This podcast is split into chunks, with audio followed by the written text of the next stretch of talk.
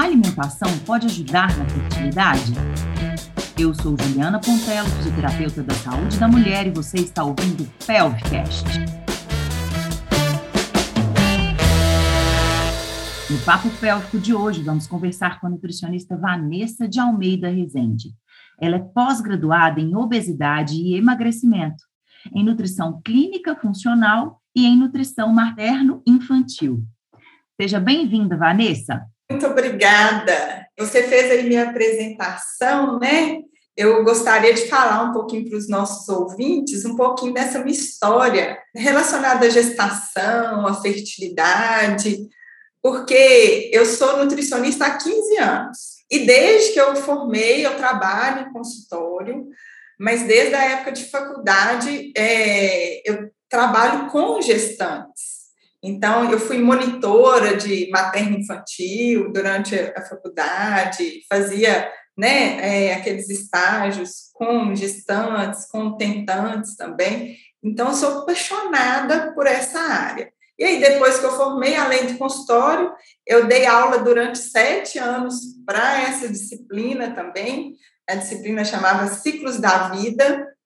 E ao longo desses anos, é, cada vez mais foram surgindo, né, mulheres preocupadas é, em, em, preparar o organismo para gestação, em casais que queriam engravidar, como ter um melhor ambiente para receber né, esse feto. E aí, através da nutrição, cada dia mais a gente vai vendo a importância disso, né, da, é, desse esse ambiente que vai receber o feto. Uhum. E até mesmo antes né, é, de receber o feto, a importância deste casal estar melhorando a saúde para melhorar a fertilidade. Ai, que bacana, muito legal. Eu queria que você explicasse, Vanessinha, primeiramente para as pessoas, o que, que é fertilidade? Então, Ju, a fertilidade é a capacidade de conceber e dar origem a filhos.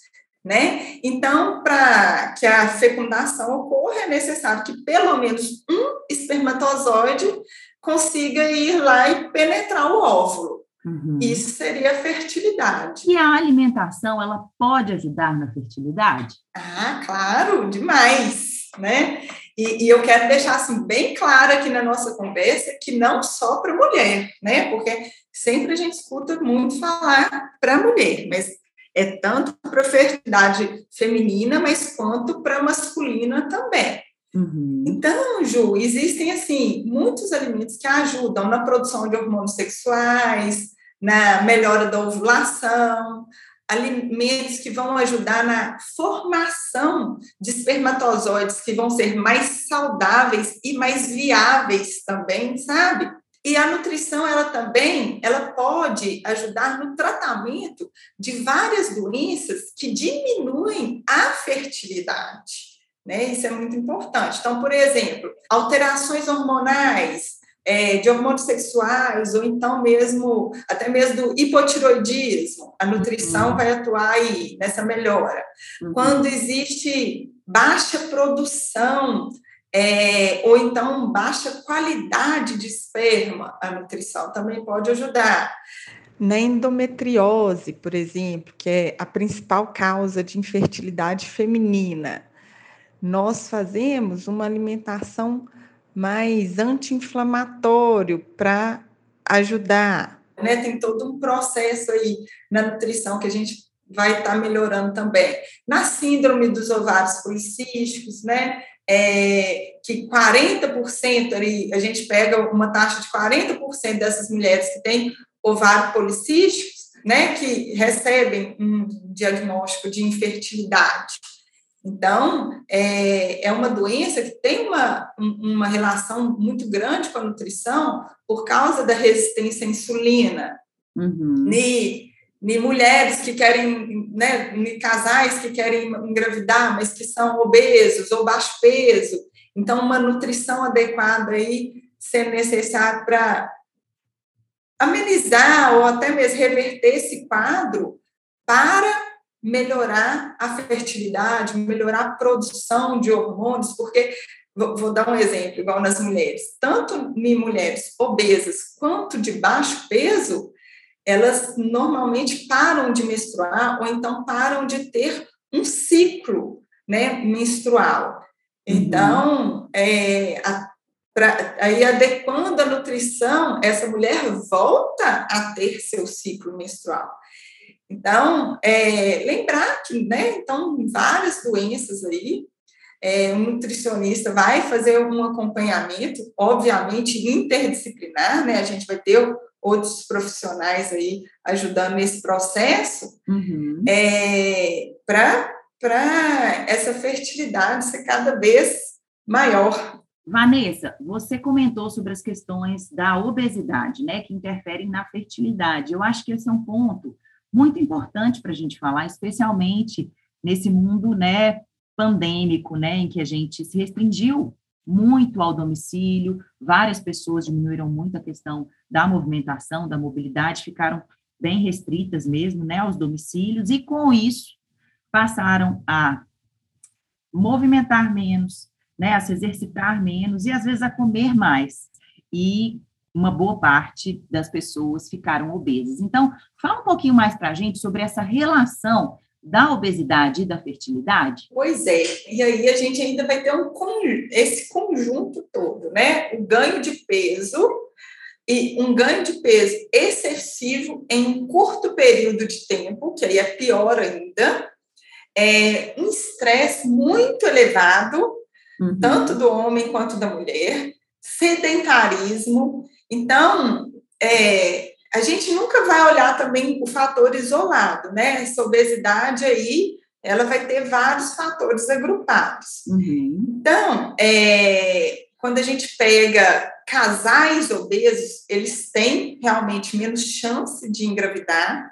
É, igual eu comentei, a questão do ciclo menstrual, né, da mulher, às vezes é, vai demorar 60 dias para ela menstruar de novo. Então, quando o ciclo fica muito grande, né? Lembrando que em cada ciclo vai ter um período fértil só, né? Então, ao longo do ano, ela tem menos chances de engravidar. Uhum. Em termos é, é, de fertilidade masculina, a gente acaba tendo uma diminuição da qualidade daquele esperma.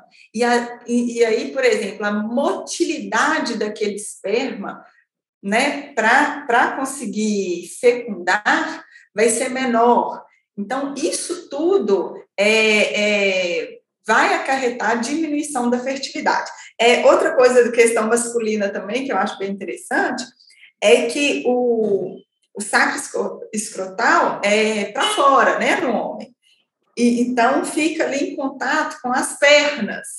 E ele é para fora justamente porque a temperatura do corpo é alta para ele. Então, quanto mais obeso o homem, mais ele está aquecendo né, aquela região. Então, piora também a fertilidade. Hum, interessante. Muito legal isso, não sabia. São conta, vários detalhes. É, muito legal. Me conta uma coisa. Quais alimentos melhoram a fertilidade? Ju, é, é assim, tem vários alimentos, né, que têm tidos como alimentos da fertilidade, né, que às vezes a, a, os tentantes chegam aqui comendo absurdo de certos alimentos, né? É, mas a gente tem que lembrar é, que para aumentar a fertilidade é importante que sejam consumidos alimentos que vão ser capazes de estimular também a produção de hormônios, é, na liberação desses óvulos, né, desses espermatozoides. Então, é, esses alimentos não é que tem que ser consumido em excesso, tá? Uhum. Fique bem claro. Eles devem fazer parte da rotina alimentar desses casais. Então, para os casais tentantes, podem anotar aí, né? A listinha aí do supermercado, que são uhum. alimentos que são muito interessantes mesmo.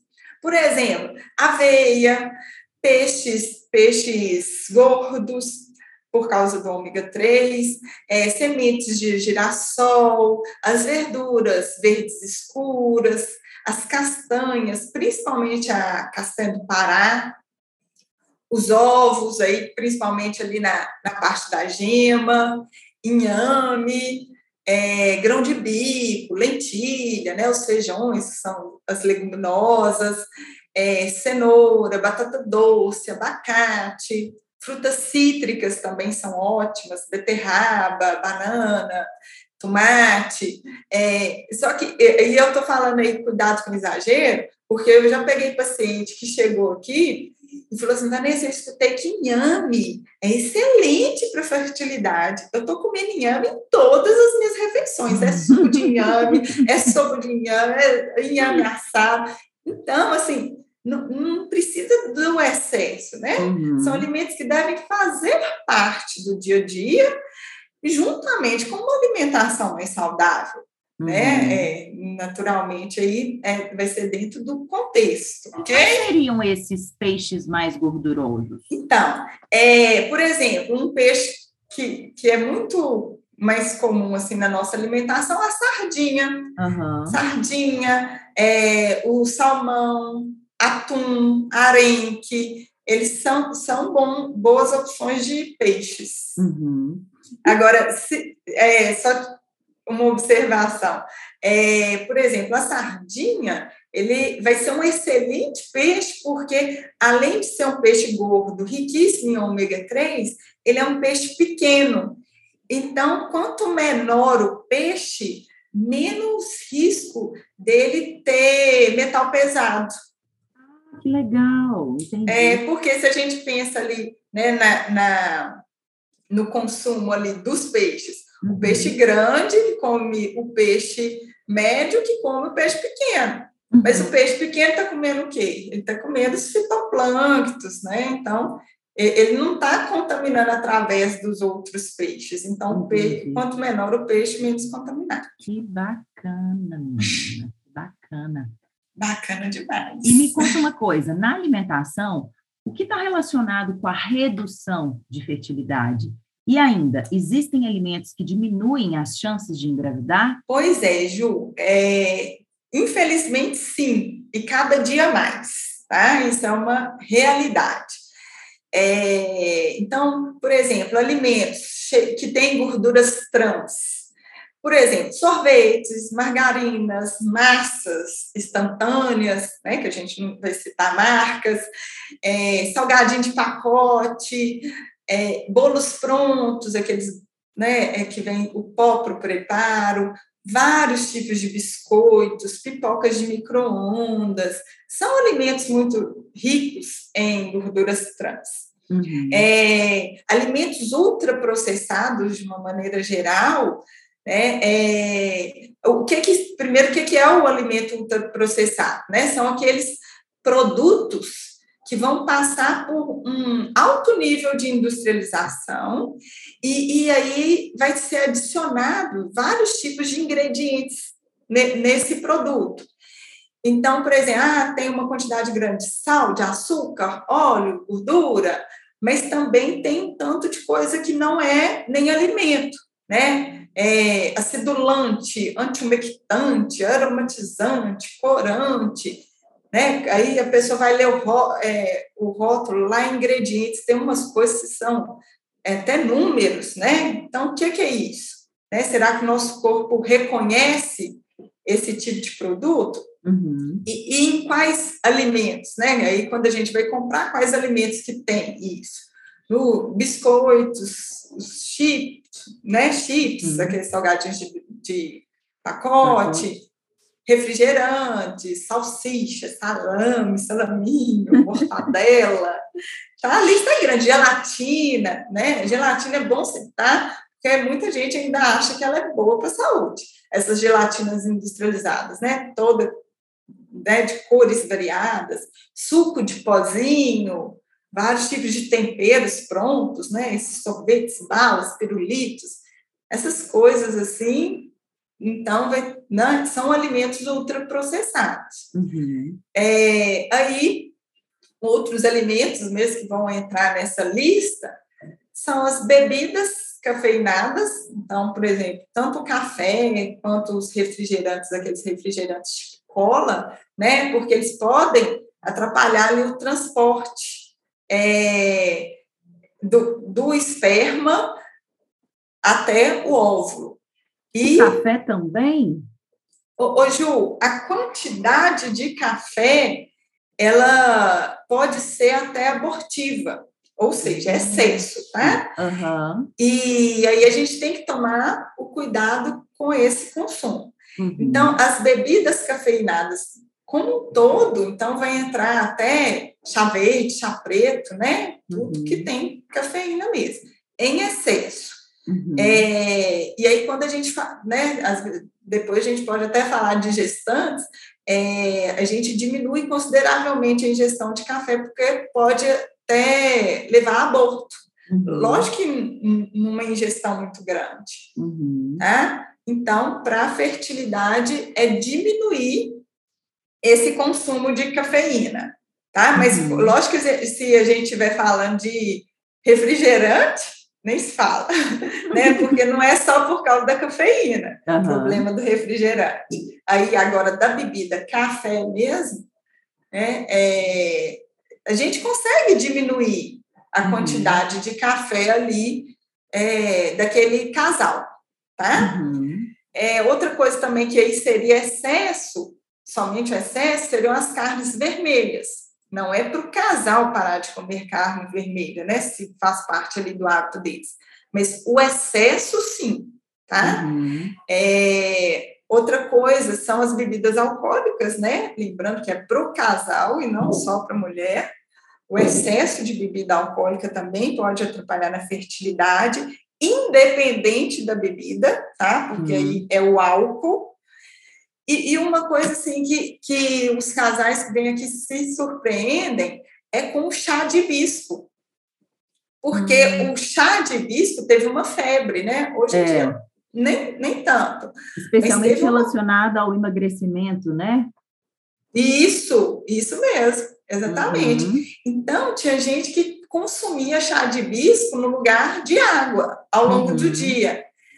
E o chá de hibisco, ele pode inibir a ovulação, ou seja, aí no caso da mulher, né? Uhum. Então, ele pode inibir a ovulação. Então, ele está relacionado à infertilidade ali feminina, tá? Uhum. Então, é lógico que tomar uma xícarazinha de chá de hibisco ali na semana não vai ser isso, né? Mas uhum. realmente é, foi visto, principalmente nessa fase que teve um excesso de consumo, uma diminuição na fertilidade dessas mulheres. Muito legal, Vanessinha. E quando que a gente deve procurar um nutricionista para tentar engravidar? Ah, essa pergunta é ótima. Ô, Ju, é, lógico que vai depender de cada casal, né? Mas o ideal seria é, esse casal procurar o, o profissional nutricionista é, um ano antes né, de tentar engravidar. Mas a gente sabe que a realidade não é essa, né? É, e às vezes, um ano antes de tentar engravidar, o casal nem está pensando, né? nem, nem cogitou, não, vai ser daqui um ano a gente vai tentar engravidar. Uhum. É, então, o mínimo seria de três meses, tá? Uhum. É, mas vai ser bem individual, igual eu falei no começo da nossa conversa, às vezes, né, um deles tem algum problema de saúde, esse problema de saúde, né, três, três meses é muito pouco, né, para a uhum. gente estar tá ali trabalhando. Então, esses três meses, que vai ser o mínimo né? É porque é um período que a gente já tem que começar com suplementação mesmo para engravidar, para gravidez. É, e aí vai depender se algum deles, por exemplo, é, tem algum problema de saúde ou alguma deficiência, aí no caso a gente faz os, os exames de sangue para a gente fazer a suplementação para cada um deles, né? É, e aí fazendo em conjunto a suplementação, o tratamento dessa doença que pode, né, que pode ser que um deles tenha, e, é, E aí, nesse período pré-gestacional, a gente vai fazendo também uma detoxificação do organismo, uhum. do casal, né?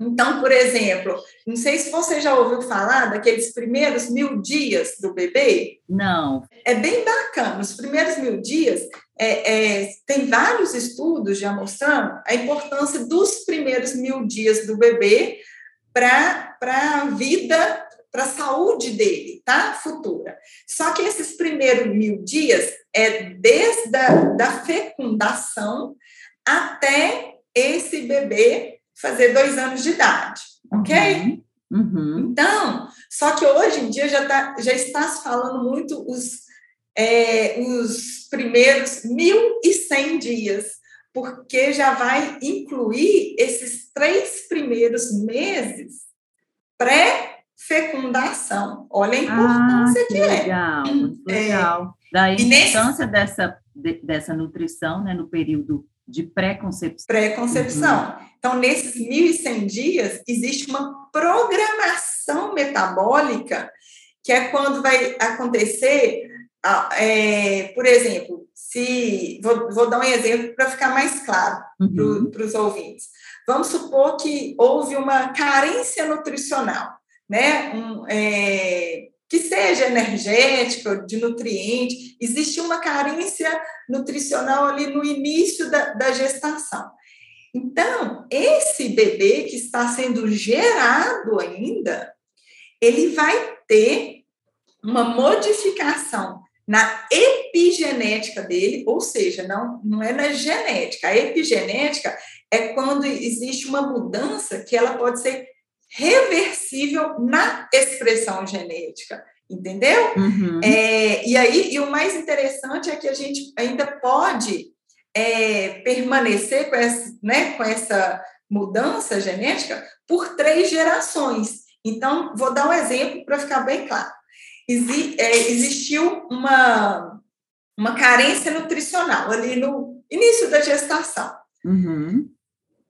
Essa carência nutricional é, fez com que esse feto tivesse essa mudança e aí ele se tornou mais econômico em termos metabólicos.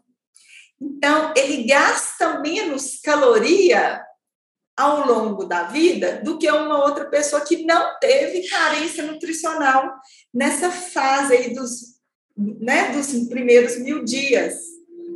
Uhum. Então, ele está sendo uma, uma foi, né, ao longo da vida, ele está sendo um ser mais econômico metabolicamente. Uhum. Então, ele tem uma chance maior de ser obeso do que uma criança que não que não aconteceu nada disso com ela.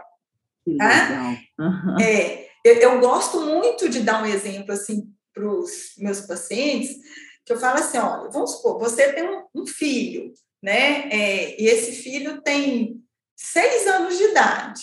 Só que você resolveu é, adotar uma criança. Uhum. Lá, né, lá da Síria que veio essa criança, né? né e, e quando é, ela estava sendo gerada, estava tendo guerra, aquela confusão toda, essa mãe passou é, uma carência nutricional, exemplo, então, hoje em dia, essa criança que está morando com você, esse, né, esse filho adotivo, ele está recebendo a mesma alimentação que seu filho está seu outro filho está recebendo. Só que é esse que foi adotado, ele por, por essa carência nutricional que ele sofreu, ele tem mais tendência a ter obesidade, a ser hipertenso, do que o seu filho que foi, é, foi teve uma gestação normal, né, que até os dois anos é, não teve né, nenhum problema de saúde com deficiências nutricionais, enfim. Uhum. Então, mesmo os dois tendo o mesmo estilo de vida, uhum. tá? Então, foi feita essa mudança aí na epigenética. Muito legal. Ô, Ju, então, a gente tem que tomar muito cuidado, porque aí quando a gente fala da nutrição, é, aí eu falei de carência, mas uhum. os excessos também. Só fazer um adendo aqui para ver se isso também encaixaria, porque eu acho que ainda é mais próximo da nossa realidade. a gente vê, né, gestantes que não são bem instruídas, né, é, quererem emagrecer durante o processo de gestação, por exemplo, e elas vão passar por um processo de carência, né? Isso, esse tipo de carência, ele pode, de certa forma, contribuir para esse mesmo lugar dessa criança, dessa mãe lá na Síria, que você deu um exemplo? Sim. Ô, Ju, por exemplo, essas mães que, né, que, querem, que querem emagrecer durante a gestação, outro, né, assim, a gente vê muito comum também, é, adolescentes que querem esconder a gestação, uhum. tá? Porque aí não querem o ganho de peso, porque, né, para a barriga não crescer e tudo mais.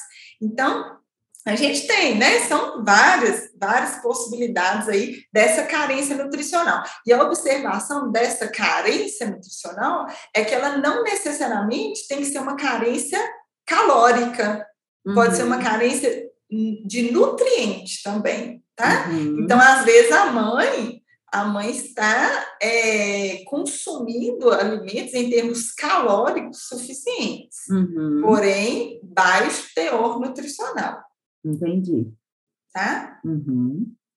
Então, assim, e aí a gente, né, ao, ao longo aí da, né, é, desse acompanhamento, ter, não só através da, da suplementação, né, mas de uma boa alimentação aí, para a gente melhorar a qualidade é, bem focada aí nesses 1.100 dias, porque esses 1.100 dias, eles vão fazer diferença para esse ser na vida adulta. Uhum. E não só para ele, para o filho dele também, né? Para o neto, é, né? Para o neto dele, ó, olha que bacana que é. Eu brinco assim, gente, se o avô fumou, o avô resolveu fumar, ele fumou. Uhum. Só que aí o filho dele e o neto dele têm mais chance de ter bronquite, asma, problemas respiratórios de uma maneira geral. Olha que loucura que é, é né? É. E aí, como que faz? Né? Ainda bem que,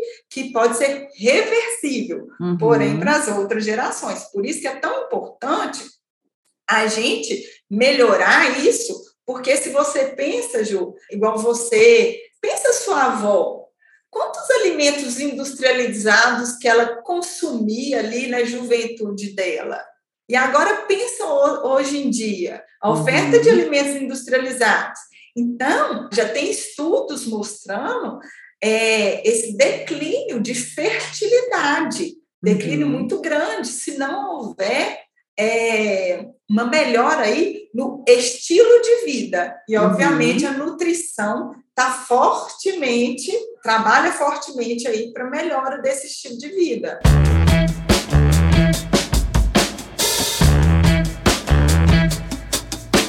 Vanessa, você ponderou então sobre a escassez e sobre os excessos. Então, Ju, é, os excessos alimentares aí que não são só durante a gestação, tá? Então, é, os excessos ali, lembrando do casal, já vão passar essa epigenética para o filho, e esse filho vai ter uma chance maior de ser obeso, de ser diabético, de ser hipertenso, ter doenças cardiovasculares, entendeu? Então, uhum. Então, é, ao longo da vida, a gente vai mudando né, a, nossa, é, é, a nossa epigenética. Ô, Ju, eu gostaria de fazer uma observação que eu acho muito interessante, é que as pessoas, se a gente for pensar, as pessoas se preparam muito para vários momentos da vida. Por exemplo, a pessoa vai casar, fica ali um ano preparando o casamento, aquela festa, né, para na, nada ser errado, para ser tudo impecável. Ah, a pessoa vai fazer vestibular, né? Aí faz estuda bastante tudo mais, fica anos se preparando. Uhum. E para esse momento, né, que é um momento assim tão maravilhoso, tão sagrado, grandioso. importante na vida, às vezes quando a gente fala assim, ah, o ideal seria no mínimo três meses, mas é, se começar, né, se a gente puder começar com um ano de antecedência, seria excelente. As pessoas, nossa, mas um ano? Aí a é primeira impressionante. que eu faço é essa. Quanto tempo você ficou, vocês, né? Porque é o casal, vocês ficaram organizando o casamento de vocês, Uhum. né? Então, normalmente é, é mais ou menos isso, um ano, um ano e meio, lá organizando o casamento. Imagina organizar esse ambiente, né? Uhum. É que para o bebê chegar, você pensar que tá, né?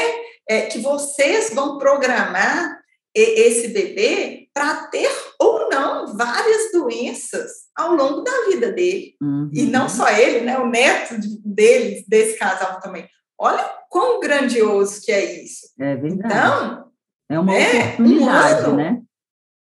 isso exatamente. Então, um ano não é muito, É.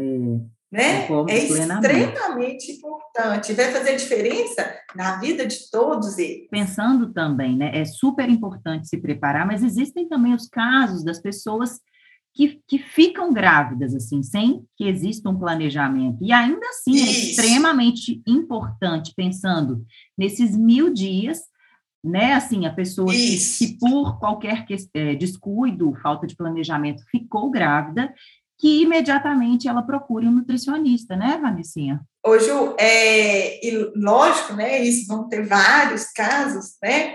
Mas se a gente pensar bem, é, esse, quando a gente fala de um organismo aí preparado para uma gestação, seria um organismo saudável de uma maneira geral, Exatamente, né? Que a exatamente. gente não deveria cuidar dele porque somente para a gestação, porque é, né? É, Uhum. é um bem muito valioso que Deus nos deu. Então, ao longo da vida, a gente tem que cuidar da nossa saúde. Porque, se- ah, não, o casal não quer ter filhos, então eles não vão cuidar da saúde deles? né? Não seria o caso. Então, ao longo da vida, a gente cuidar dessa, né, da nossa saúde.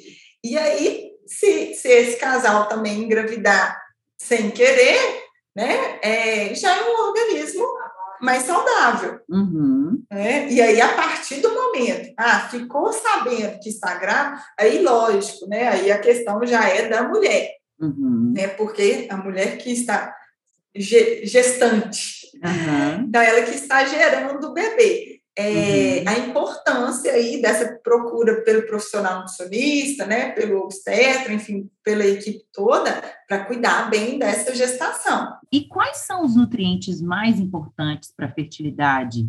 É necessário uma suplementação? É importante uma suplementação, sim, de uma maneira individualizada, tá? Então, é, quando a gente pega né, esse casal, a gente vai fazer exames, vai ver sinais e sintomas, questões de doenças, né, tanto deles quanto doenças familiares. Então, é uma suplementação que é para cada indivíduo, de, ou seja, é, é diferente, são duas mães né, é, que querem engravidar. A suplementação delas é igual? Não, tá? Porque Uhum. cada uma tem um corpo e suas necessidades. Então, assim, se a gente for falar de nutrientes de uma maneira geral, a gente tem, por exemplo, a coenzima Q10, que é muito falado aí é, na parte de fertilidade. Então, nosso corpo produz, tá? Mas ao, é, com o passar dos anos vai diminuindo nossa produção de Q10, então aí já é um fator, né? Casal, fator idade, por exemplo. Uhum. É, N-acetilcisteína é outro ácido alfa-lipólico, cromo, vitamina D, vitamina C, vitamina E, complexo B, né? É, a gente normalmente ouve falar praticamente só da B9, que é o ácido fólico, né? Uhum. É, para mulher só também, né? Que a gente Uhum. escuta falar. O selênio, o magnésio, o zinco. Então, são vários nutrientes que, que né, fazem parte aí desse momento é, para fertilidade. Só que olha que interessante. Por exemplo, é, o zinco, ele é essencial ali para a fertilidade. A deficiência dele é, vai fazer muita diferença ali. Pode piorar o espermograma. Só que o excesso dele pode aumentar o processo oxidativo. Então, hum. o excesso dele pode piorar a fertilidade, entendeu? Olha só, e, e geralmente então, onde que é encontrado esse zinco? Nas sementes, igual eu falei, né, de, de exemplo, semente de girassol, semente uhum. de abóbora, nas castanhas, uhum. carnes, né, são alimentos que são ricos em zinco. Só que aí o excesso não vai vir de alimentação, Uhum. Vai vir, às vezes, de umas. Normalmente vai vir. O excesso vai vir de uma suplementação Entendi. não feita. Não ah, eu ouvi falar, né? Isso. Uhum. Ouvi falar que zinco faz bem para a fertilidade, então vou tomar zinco. Só que nem sabe se está com déficit. De forma aleatória. Uhum. Isso, exatamente, né? Agora, desses nutrientes que eu falei, né, todos eles que eu falei, é de uma maneira assim em especial, a gente fica muito preocupado com a deficiência de vitamina D, que hoje em dia está cada vez né, mais comum, e, e, e, é tão fácil, né? Tá aí no sol, o sol de cada dia, uhum. e quando necessário a gente tomar. E é gratuito, né, Vanessa? É, de graça. A gente tem todo dia aí disponível, e tá muito comum a deficiência, uma deficiência assim, gritante. Tá? Uhum. Então, ele é muito importante, pra, não só para fertilidade, mas para gestação também. E me conta uma coisa: além da nutrição, é, o que você acha que deveria fazer parte de um acompanhamento pré-concepção? Nossa, é tanta coisa, Ju. além da nutrição, que já é muita coisa. Então, né, esse casal não ser sedentário, né? Então, ter práticas de atividade física é, é, fazer parte né, do dia a dia deles. Não é que ah, tem que ser musculação, tem que fazer tal tipo de atividade, não. É um casal que não deve ser sedentário. Pensando no tá básico, né? No que é no é preconizado básico. pela Organização Mundial de Saúde. Só que aí, conseguirem fazer pelo menos esse mínimo, né? Só que aí é uma coisa tão interessante, porque às vezes, né? Aí, aí infelizmente eu vou ter que falar da mulher. É, às vezes a mulher está ali sedentária, engravida, na que engravidou, agora eu quero fazer atividade física. E não né? é recomendado, né? Começar uma atividade física nos primeiros três meses, a não ser aquilo que ela já tem o hábito, né? De Justamente, exato. Uhum. Teve a vida inteira para fazer atividade física. Na hora que engravida, ah, agora eu quero fazer, né? Então, é, isso aí tem que ser lembrado também. Então, fazer atividade física, né? É, no dia a dia, ser uma pessoa mais ativa também, né? É, caminhar, subir uma escada, coisas do dia a dia mesmo. Uhum. Agora, tem mais detalhes que, né, é, que são muito importantes que às vezes não são ditos. Por exemplo, ir ao dentista. Olha que bacana. É verdade. Porque às vezes é, pode ter uma infecção dentária que pode estar atrapalhando é, essa gestação. Então, uhum. uma infecção no corpo, né? Às vezes a pessoa também é, tem um parasita, fungo, bactéria ali no corpo, isso ser tratado, né? Às vezes vai usar um vermífugo vai ser interessante, tratar uma micose de unha, uma cândida. Então, isso tudo são sinais de desequilíbrio, né? uhum. né? E que abaixam a imunidade também. Então, é, ser tratado na pré-concepção. É, outras coisas, como não usar drogas, cigarros, né? Pelo menos três meses antes de tentar engravidar, tanto homem quanto a mulher. Né? É, é, é interessante que tem, que tem mulheres que são fumantes, mas que durante a gestação param de fumar e que depois, né, teve o bebê, amamentou, volta a fumar, né? Eu fico assim, gente, mas conseguiu adquirir esse, esse bom hábito, né? Assim, é, é difícil. É, é, o tal do vício que é um desafio, do vício. né? E aí o cigarro ele vai afetar né, é, a motilidade daquele espermatozoide, por exemplo, né? Então lembrando que não é só a mulher, o homem uhum também importante, né? Não, não fazer uso de drogas, de cigarro, enfim. É, agora, outro, né, outros detalhes aí, por exemplo, poluição ambiental, é, pessoas que, que moram em cidades mais poluídas, isso já está comprovado, é, que diminui a fertilidade, principalmente pela contaminação do arsênio, que está ali nessa poluição de ambiente mesmo, tá? Uhum. Então, é uma exposição que é crônica, né? E um, um, outro detalhe, assim, que às vezes tem gente fazendo, não é possível que até isso é, é, afeta a fertilidade. Mas a contaminação por metais pesados em, em, substâncias que a gente pode estar utilizando no dia a dia. Por exemplo, um desodorante que tem uhum. alumínio, a própria panela de alumínio, uhum. é, tinta de cabelo e maquiagens que tem chumbo, é, principalmente aquelas maquiagens de alta fixação, sabe? Então, uhum. elas têm uma quantidade maior de chumbo. O plástico, por causa do bisfenol A, o plástico, a gente embrulhar alimentos né, que, no plástico, ou esquentar as coisas no plástico, mesmo falando, ah, pode ir ao micro-ondas, você colocou no plástico e aqueceu aquele plástico. Então, o bisfenol A tem inúmeros estudos mostrando a, ele na diminuição da fertilidade. Então, uhum. são coisas assim que a gente vai tendo contato ali no dia que diminui a fertilidade daquele casal.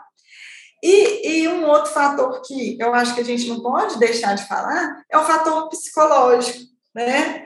É, dessa ansiedade, desse estresse, pensar, nossa, estou querendo engravidar, eu tenho que engravidar, hoje é meu dia fértil, então vamos lá, é, e ficar né, naquela tensão toda, porque essa ansiedade, esse estresse realmente né, pode interferir ali no até no ciclo menstrual, na ovulação, né? Uhum. Homem que é mais estressado também pode ter problema aí na fertilidade, porque pode diminuir a quantidade de esperma e aí você imagina, ninguém ficou estressado na pandemia. Nem um né? pouco. Então, todo mundo bem tranquilo. então, os casais tentantes né, nessa fase aí, para eles realmente foi um mais desafiador, maior. né? Com certeza. Com certeza. Vanessinha, e para a gente fechar o nosso papo pélvico, alguma outra observação para os casais tentantes? Ô, Ju, assim, eu falo muito assim com os meus casais tentantes, né? Assim, que a gente deve fazer de tudo, a nossa parte, né? Esse cuidado com a nutrição, todos esses outros fatores, fatores psicológicos, né? Tentar, às vezes, até uma meditação, né? A gente fazer a nossa parte com, de uma maneira geral. Uhum. Mas a gente não deixar de colocar nas mãos de Deus né, é, esse desejo né, que o casal tem, né, esse desejo de, de serem pais, de construir uma família maior, né, é, que é uma fase que, que para muitos é muito pesada, angustiante, é tensa, porque já vieram, né, ou de uma, às vezes já veio de uma experiência negativa, é, ou então estão tentando há muito tempo, então, não deixem de fazer isso, né? Coloque nas mãos de Deus, né? É, a Sagrada Família ali para ajudar nesse caminho, porque né, muitas vezes acaba sendo um caminho que eles se sentem muito só, uhum. né? Mas para eles saberem que eles não estão sozinhos, né? Estão lá o casal, tem todos os profissionais, né? Querendo ajudar e, uhum. né? Tem tem essa proteção também. Isso aí, Vanessinha.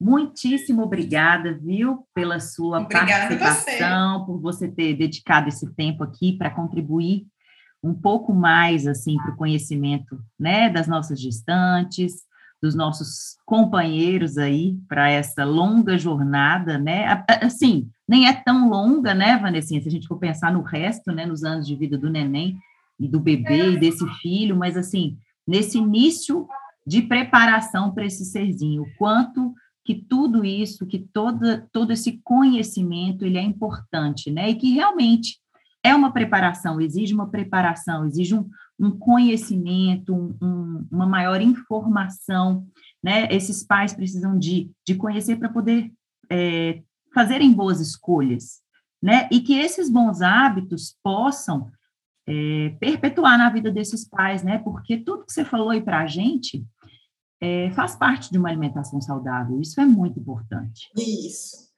Ju, é, agradeço demais né, a oportunidade de estar aqui falando desse assunto que eu amo, sou apaixonada por esse assunto.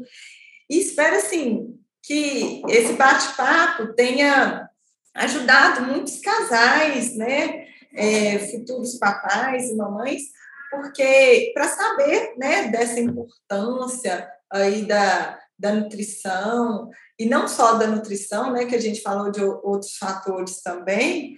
Então, eu espero muito que tenha ajudado esse pessoal todo e, e que os profissionais dessa área também que estejam nos escutando é, pensem mais né, na importância do nutricionista para esse público, porque normalmente os casais eles nos procuram por vontade própria e não por é, recomendação de algum outro profissional de saúde, uhum. né? É, então a gente ainda tem, né, muito essa deficiência aí de, desse desse entendimento dessa importância, né? Uhum. Então acho que fica aí para todo mundo a dica. Verdade. Muitíssimo obrigada, viu, Vanessinha? Obrigada, foi um prazer, Ju. Prazer foi meu.